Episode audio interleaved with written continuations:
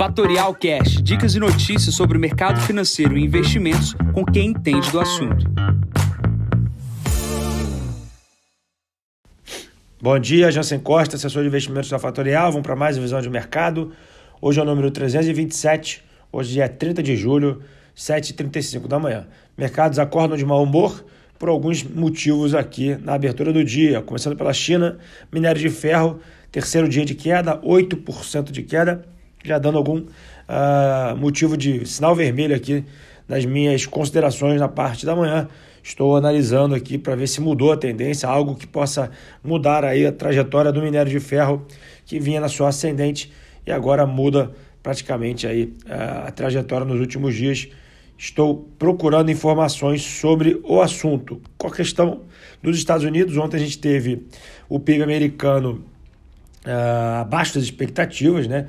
Isso não, não, não levou temor aí aos mercados, mas basicamente um PIB menor dificilmente tira os Estados Unidos da rota de impressão de recursos, né? Colocando ali estímulos na economia, pois o Powell, nessa semana, é, colocou claramente que ele quer colocar a economia americana como estava antes da pandemia. Tá? Então, o que segurou o PIB americano foi o consumo das famílias e o que o decepcionou foi a caixinha de investimentos investimentos decepcionando, o Joe Biden quer criar aquele pacote trilionário de infraestrutura que deve ser aprovado nas próximas semanas. Isso é um ponto positivo até para o aumento do consumo do minério de ferro. Obviamente, esse pacote precisa sair para voltar o investimento americano a crescer e, obviamente, dar esse novo impulsionamento no PIB americano para que a gente tenha é, uma, uma, um consumo maior aí das commodities. Vindo também dos Estados Unidos, ontem tivemos os resultados corporativos. É, a Amazon uh, divulgou o seu resultado acima das expectativas, porém o seu guidance veio abaixo das expectativas, ou seja, as perspectivas da empresa para o futuro não agradaram os investidores. As ações caem 6,5% aqui na abertura do dia. Falando aqui sobre a Europa, divulgação do PIB também europeu, 2% de quarto contra quarto contra a expectativa de 1,5%. Destaques aqui para esse PIB: Itália, Espanha e Alemanha. Itália com 2,7% de crescimento, Espanha 2,9% e Alemanha 1,5%. A inflação veio um pouco acima do esperado, 2,2% versus 2%. Resultados corporativos agitam aqui também a parte europeia, chama atenção aqui para a parte de bancos. Bancos como o BNP uh, fizeram aí resultado acima das expectativas é, e há uma possível fusão aí entre bancos da Europa, mostrando apetite também para M&As na região. E o resultado de L'Oréal também veio muito bom para o momento, tá?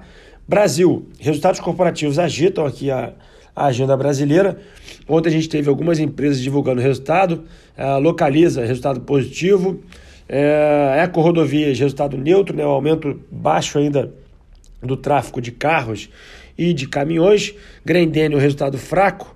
É, Fleury, resultados sendo impactados aí pelo problema que a empresa teve de ataque cibernético, comeu praticamente todo o lucro da, da empresa no período, e os Minas, um resultado muito acima das expectativas, como todas as mineradoras. Tá?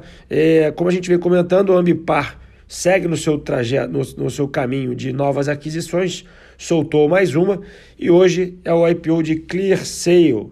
Isso, essa empresa abre capital hoje, seu primeiro dia de negociação é hoje na sexta-feira, último dia do mês e da semana. Na agenda de hoje, a gente tem taxa de desemprego no Brasil às 9 horas da manhã e temos índice de preços nos Estados Unidos ali próximo às 10 horas e às 10h45 PMI de Chicago.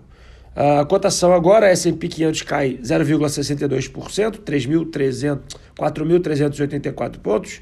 VIX na casa dos 20 pontos. O dólar vai perdendo força a moedas internacionais, 91,83. O petróleo, 74,83 dólares. E o Bitcoin voltou para casa dos 38.915 dólares, cai 3% aqui na abertura. Bom, fico por aqui, desejando a vocês uma ótima sexta-feira. Encontro vocês no próxima semana, na segunda, com mais notícias. Bom dia a todos, ótimos negócios, bom final de semana. Tchau, tchau. E esse foi mais um Fatorial Cash. Para mais novidades e dicas sobre o mercado financeiro e investimentos, siga Fatorial no Instagram, @fatorialinvest. Para conteúdos exclusivos, entre no nosso Telegram, Fatorial News Informa.